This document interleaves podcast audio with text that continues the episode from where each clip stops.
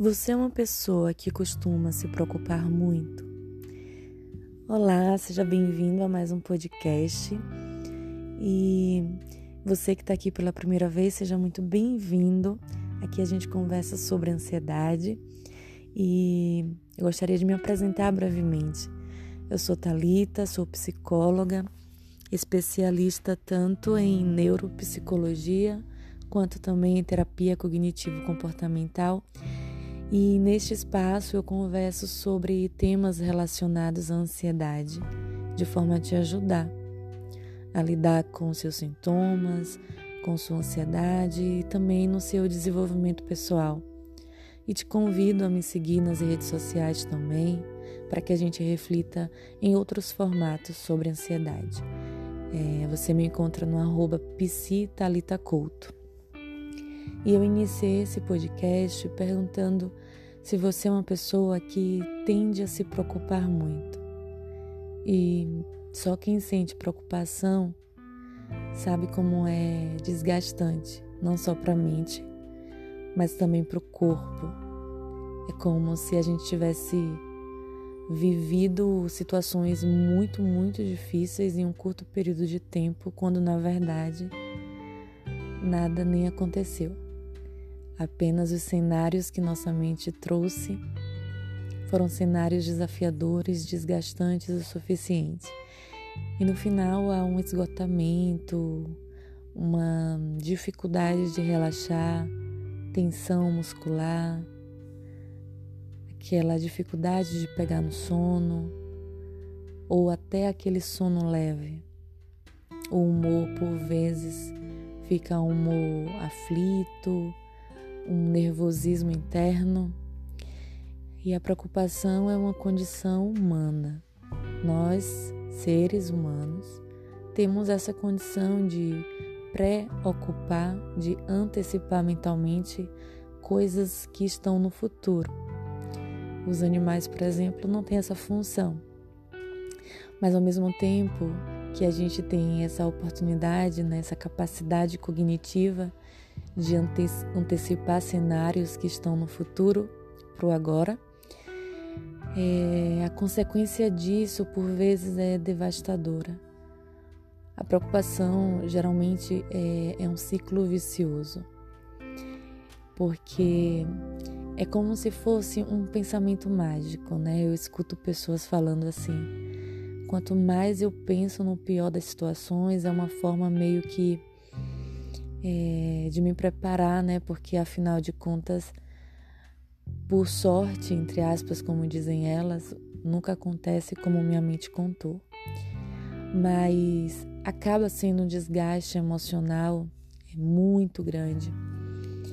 Porque você fica nesse ciclo vicioso de ter que se preocupar, né, de uma forma mais inconsciente, como se fosse um pensamento mágico porque é como se no final das contas nada nunca acontece como a gente é, antecipou mentalmente. E é complicado demais lidar com preocupação. Existe uma condição né, de ansiedade que é relacionada muito especificamente com a preocupação. É um transtorno chamado transtorno de ansiedade generalizada em que a preocupação ela se torna realmente um exagero e acaba trazendo muito prejuízo para a vida da pessoa que tem né, essa ansiedade generalizada. Eu não sei se é o seu caso, mas no meu Instagram, quando eu acabo falando sobre a TAG, o transtorno da ansiedade generalizada, muita gente é, fica surpreso, né, por finalmente saber o que pode ter porque não é normal, entre aspas, né? Não é saudável do ponto de vista psicológico sentir os sintomas físicos como tensão muscular, entre outros sintomas, né? A própria incapacidade de relaxar, mesmo quando precisa relaxar. Então, até na hora que está dormindo, existe, né, as, as eventuais parassonias, que é conversar durante sono é, tá dormindo, mas ao mesmo tempo tá sonhando e percebe-se sonhando enquanto dorme. é, é uma condição geral, né, de, de, de incapacidade mesmo, de do corpo e da mente sair do estado de alerta, do estado de antecipação de perigos. E eu não te conheço, mas muito provavelmente, se você sofre dessa condição de preocupação exagerada, talvez você teve um, um histórico de vida é, com muitas adversidades do ponto de vista emocional, em que desde o seu nascimento, né, e por muitos e muitos anos, talvez toda a sua infância, adolescência, até a idade adulta também, a sua vida foi permeada de situações em que, em que demandou de você muita energia, né, momentos de ansiedade, em que muitas vezes essa ansiedade não era nem percebida, como no caso quando você era criança e tinha que é, lidar com situações desafiadoras para sua questão de idade, um internamento hospitalar, violência doméstica, irmãos é, com problemas emocionais, conflitos, é, bullying né, na escola, enfim, além do, de todas as outras dificuldades, como a própria fome, a própria dificuldade financeira, a ausência dos pais, separação dos pais, e você teve que meio que inconscientemente ter que estar atento, alerta, é, num estado de, de vigilância mesmo, porque outrora na sua história de vida você sempre foi pego de surpresa.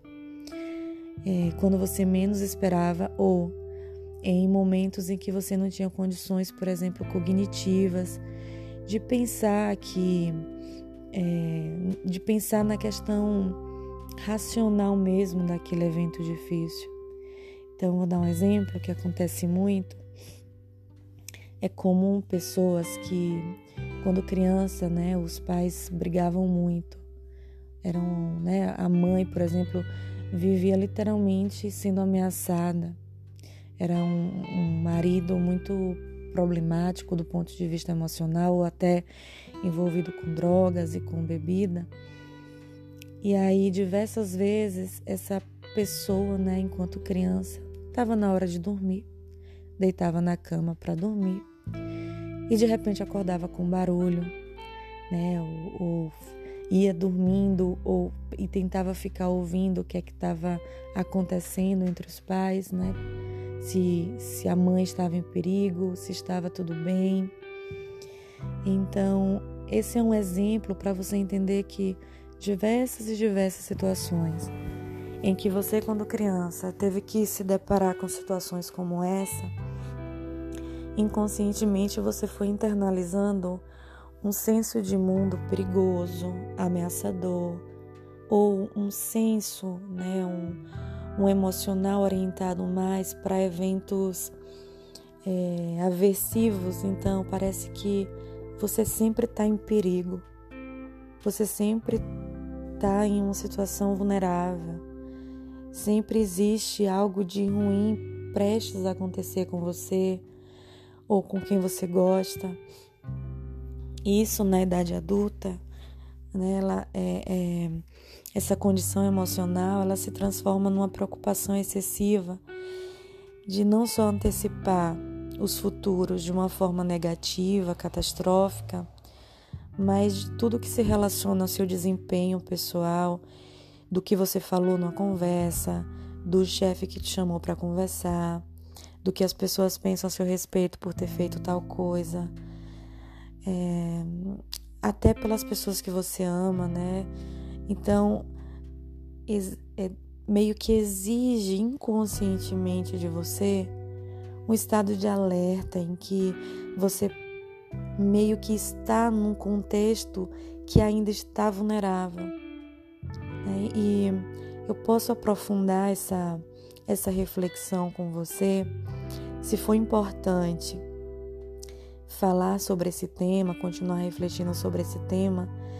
É, Para eu saber que é importante, me envie uma mensagem no meu Instagram, porque eu posso de repente aprofundar essa reflexão, porque realmente rende muito e muito diálogo. Mas eu queria finalizar trazendo você agora para a pergunta inicial. Você é uma pessoa que se preocupa muito. Então, olha para a tua história de vida e começa a trazer para a consciência se você foi essa pessoa que teve que lidar com diversas situações desafiadoras para o ponto de vista de uma criança, de um adolescente, no sentido de teve que sentir, presenciar, ouvir, lidar com situações muito difíceis, né, para o ponto de vista da sua condição de criança, que não, tem, que não tinha capacidade de lidar, né, de racionalizar, enfrentar a situação, então teve que emocionalmente construir esse sentimento de que há algo de errado em qualquer que seja a situação. E para te ajudar, eu queria finalizar só com uma pequena reflexão que você não é mais uma criança, uma adolescente vulnerável. O mundo, o mundo não é tão perigoso assim. É, as situações que te ocorreram não estão presentes mais. E se estiverem em algum nível, você é uma pessoa hoje que tem todos e quaisquer recursos necessários para lidar com qualquer que seja a situação mesmo em situação adversa, você hoje tem capacidade psicológica, cognitiva, social, financeira, física de lidar com a situação. Então, eu desejo do fundo do meu coração que essa reflexão traga para você sentidos importantes que te façam sofrer menos com essa experiência de antecipação mental de qualquer que seja a situação. E te desejo uma semana muito leve, tranquila e de muitas bênçãos. Até o próximo podcast. Muito obrigada por me ouvir até aqui e a gente se vê na próxima semana. Até lá.